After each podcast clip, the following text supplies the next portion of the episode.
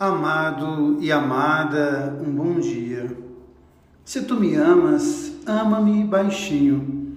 Não grites de cima dos telhados. Deixa em paz os passarinhos. Deixa em paz a mim.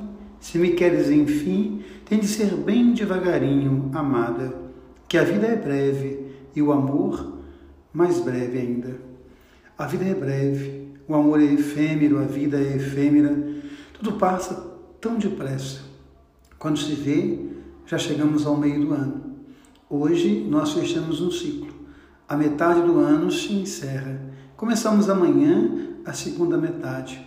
E é tão interessante a gente pensar nessa brevidade da vida e naquilo que nós devemos assumir todos os dias. Interessante, o profeta Amós, diante das ameaças, ele vai dizer algo extremamente importante.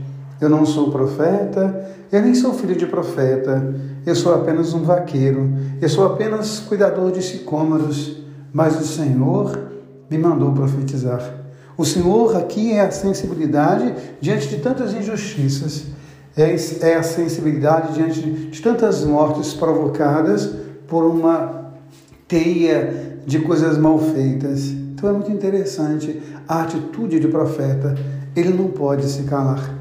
Muitas vezes nós vemos aqueles que deveriam falar em nome de Deus cooptarem ou serem cooptados pelo sistema de morte, pela injustiça, pela opressão. Então é muito interessante essa palavra do profeta. Tenho certeza que muitos sacerdotes, muitos religiosos gostaríamos de queimar essas páginas do profeta Amós, porque ele denuncia, embora não seja profeta, ele denuncia, embora não seja sacerdote, porque ele tem a sensibilidade porque ele se deixa tocar pela palavra e pela presença do Senhor.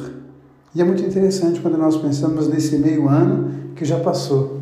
Tantos entraves que nós às vezes carregamos, tantas coisas que nos deixam entrevados, aquilo que nos deixa nas trevas, na escuridão, aquilo que nos não nos permite mais caminhar.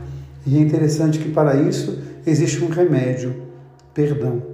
Jesus perdoa aquele homem, os seus pecados estão perdoados. Tudo aquilo que você errou de alvo na sua vida, tudo aquilo que você se equivocou na sua história, tudo isso vai ser agora apagado. Toma a sua vida nas mãos, levanta e anda. Então eu quero dizer para você que às vezes por alguns caminhos desviados da vida acabou se perdendo, agora nessa segunda metade do ano, levanta e anda, porque Deus perdoa o seu pecado porque Deus te convida à vida, porque Deus te convida a sair do em treva para a luz, para a claridade, para a luz de todas as coisas, para a beleza de todas as coisas, que embora seja efêmera, faz valer a pena a vida. Que seja devagarinho, que deixe em paz os passarinhos, que possa amar e que possa fazer cada instante valer uma eternidade. Porque Deus ama você, Deus ama em você. Amém.